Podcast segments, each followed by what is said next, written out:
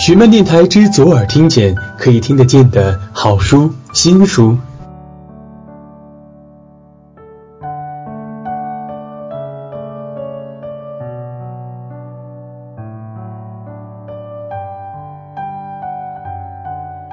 各位亲爱的听众朋友，大家好，欢迎收听雪漫电台之左耳听见。从今天起呢，我们为大家开播这个新的栏目。在这个新的栏目当中呢，我们将会分享到很多好书或者是新书的精彩片段。同时呢，我会邀请到一些特别的朋友和来宾来担任我们这项节目的主播。那么在今天的节目当中呢，段年落将会为大家呢播出我们公司新出版的一本书《我想你前任》当中的一个很虐心的故事啊。那么我想你前任呢？前不久在我的公共微信当中有刊出这样的一个专题。自从刊出之后呢，应该说是得到了很多朋友的关注啊。而那篇公共微信呢，应该说反馈率也是非常的高，大家都纷纷的写来了他们和前任之间的故事。有人都说过去的爱情过去了就。不再值得一提了。如果不是做这样的一个专栏的话，我不知道原来还有那么多的人在怀念和想着自己的前任。虽然说我们已经分手，前面的路需要一个人独自的走下去，但是我想前任带给你的那些美好、那些浪漫、那些心酸、那些痛苦，都是你永远都无法抹掉的吧。那么抽一点点时间，在某一个时刻。放肆的想一下自己的前任，其实也未尝不可。我问了一下段年了，我说这本书当中所写的跟前任有关的故事，到底是什么样的故事？他说其实都还是蛮感人的。所以我想我们是留了一个感人的、温暖的空间给那些奇葩的前任啊，或者有可能带给我们很多不爽的回忆的前任。但是我想分手并不一定代表着谁不好，因为谁的现任不也是他人的前任呢？那么在今天的节目当中，我们就开始陆续的来为大家播出《我想你前任》当中的和前任有关的故事。记住了，我们的主播的名字叫做段年落。如果你喜欢这样的故事的话，你也可以继续的来关注我们的雪漫电台。那么我们的雪漫电台现在已经有好多的栏目了。第一个是大家都非常熟悉的《行走的风景》啊，通过《行走的风景》，那这是我自己来亲任主播的，我可能会给大家播放很多。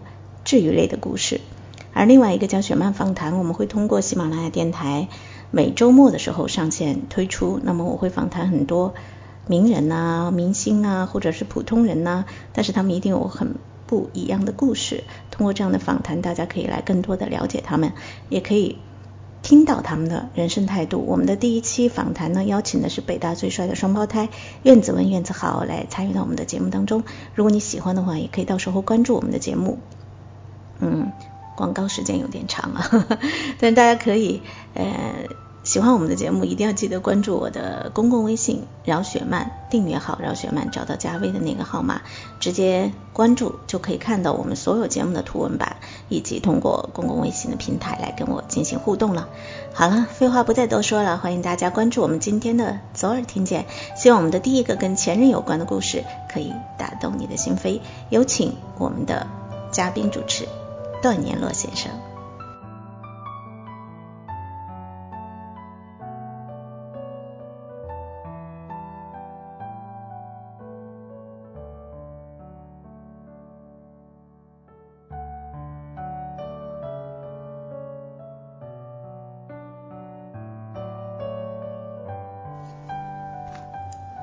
好朋友给我看闺女的周岁照片，粉嫩的小萝莉被摄影师抓拍到了各种角度。原本就天真无敌的神态，加上后期的 PS，使得整套照片都跟小童星的写真似的，要多好看就多好看。朋友脸上挂着慈母的良善笑容，我很难把眼前的她跟从前那个飙脏话、染红毛、只看小语种电影的叛逆女青年联系起来。后来相册看完了，闺蜜把孩子哄睡着了，她转过头问我。你还记得那个谁吗？我心有灵犀的说：“哦，那个谁，他怎么样？还没死呢。”他冷笑着说：“离了，生不如死。”指的是他的前男友。然后我们就眉飞色舞、慷慨激昂、热烈而持久地八卦了半天。最后，闺蜜跟我说：“记着，你还欠我一个小说呢。你说过要把我的故事写成小说的。”我很认真的同意了。说实在的，我没什么时间写小说，要构思什么的也挺麻烦的。再说了，现在文学出版抓得这么严，这不能写那不能写的。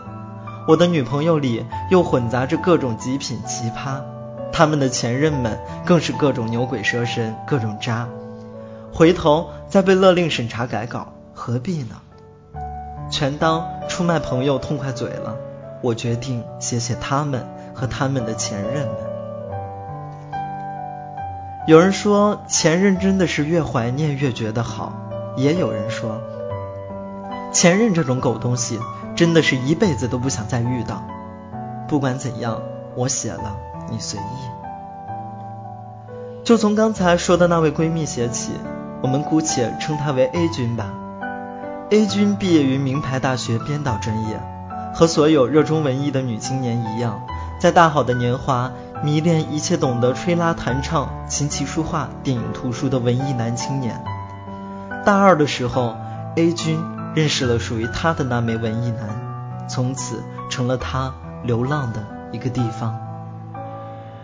期间的分分合合、吵吵闹闹，实在不值得一提。这倒是小众夫妻中最大众的一面。后来到了大四，文艺男很让人惊讶的考上了国家公务员，而且是个挺肥硕的部门。不管是狗屎运，还是人品爆发，又或者是家里帮着使钱，还是怎样，反正人家是考上了，顿时有种鱼跃龙门的感觉。A 君虽然对所谓的体制内不屑一顾，但是觉得男友能够在众多竞争者中脱颖而出。总不算坏事，当然全力支持。可是文艺男就在这个时候跟他说：“我们分手吧。”A 君倒也爽快，连句为什么都不问，抄起桌子上的酒瓶子抡了他一下子，伴着酒沫子和血沫子，情债两清了，谁都不欠谁的。可是要是真能不欠就好了。一年之后。A 君在某大型广告公司任职，接到了文艺男的电话，说是要借钱。A 君哭笑不得，还是在公司宽敞明亮的会客区接见了他。A 君问：“吃皇粮的人也要跟我们跑江湖的人借钱？难道你真的两袖清风了吗？”文艺男笑着说：“嗨，我辞职了。”不要以为文艺男血液里的清高和放荡发作。他并不是为了五斗米折腰而放弃了公务员工作。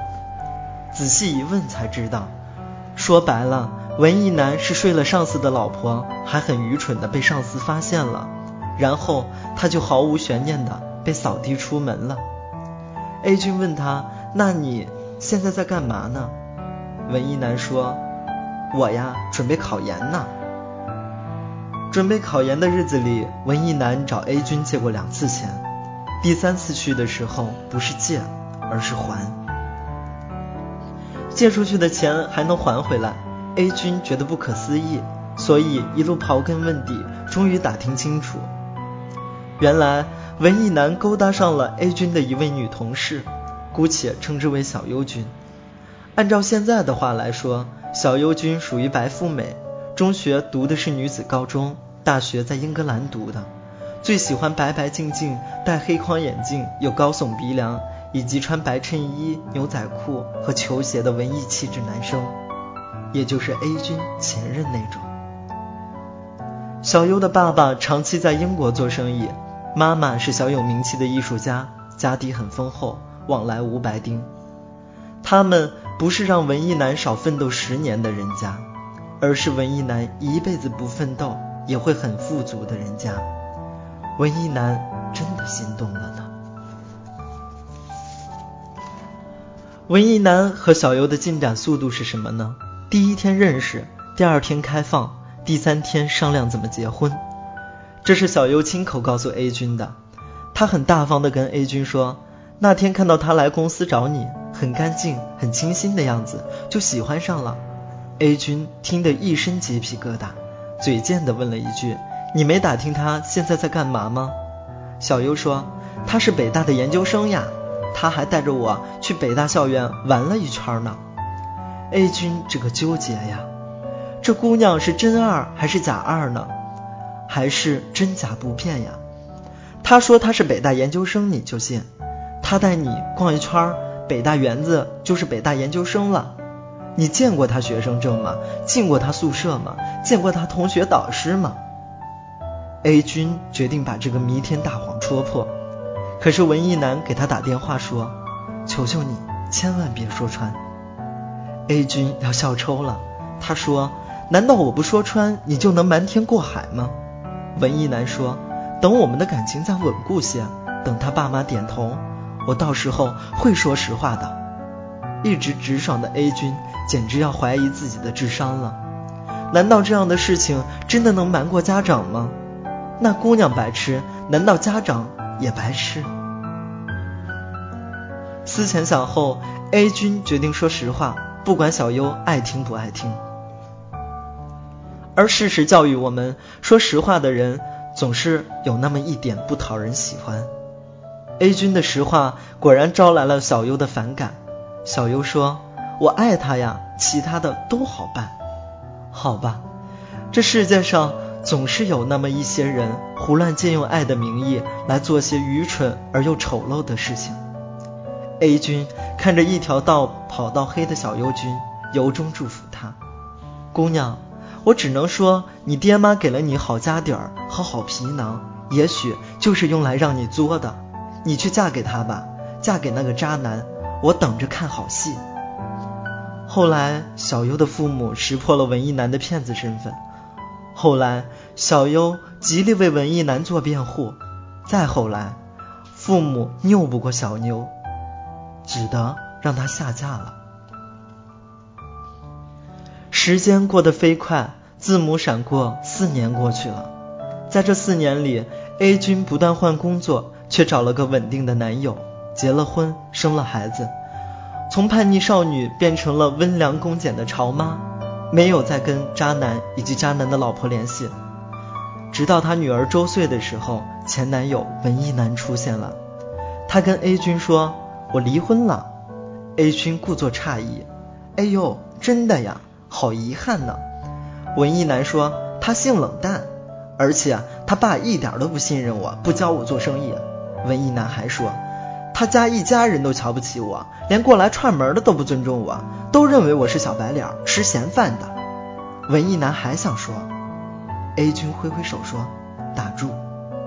”A 君说：“他认识你第二天就跟你开房，第三天你俩就洞房。他性冷淡，就算他爸不教你做生意，你自己不会学吗？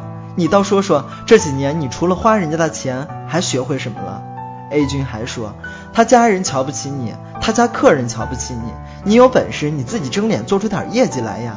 有手有脚的，你不是去考北大研究生吗？A 君骂得不解气，又想抄酒瓶子，没找着，只好冷笑了声，说：“你滚吧，懒得打你，脏手。”A 君跟我讲完之后，长长的舒了一口气。他说：“当时跟小优结婚，我真是不服气。”倒不是我嫉妒他找了个有钱的老婆，我是真的不服气。凭什么不要脸的人渣，凭借几句甜言蜜语就可以获得美好的爱情和自己前程？如果他混得很好，那真是没有天理。现在我知道他过得不好，终于踏实了。就算这世界上被泼满狗血，至少也还有点公平留下。终究没把爱读完。想起你的头发，落了光的晚霞，告别时间上的花。最遗憾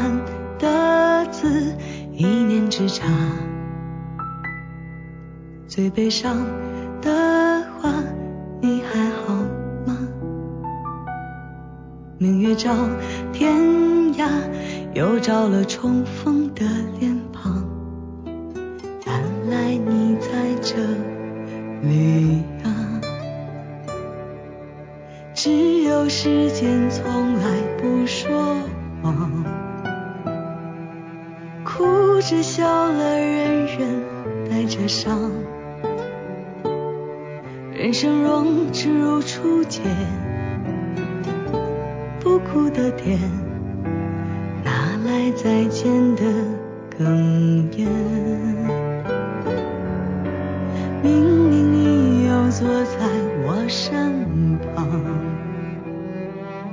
怎么好像走进了月光？人生若只如初见。这些年，多心酸又能笑着聊天。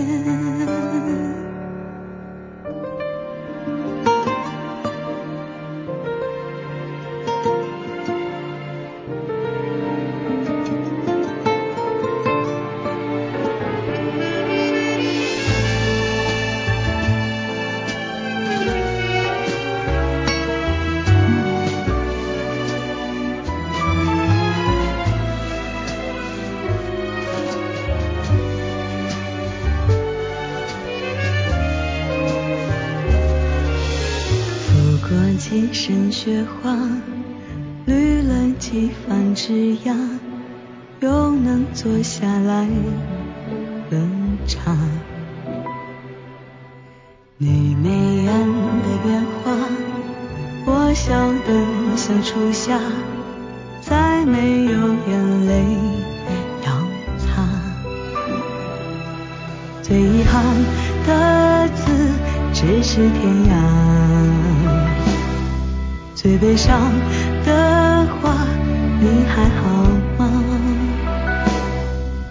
月照天涯，又照了重逢的远方。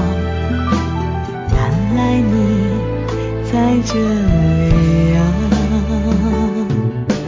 只有时间从来不说谎，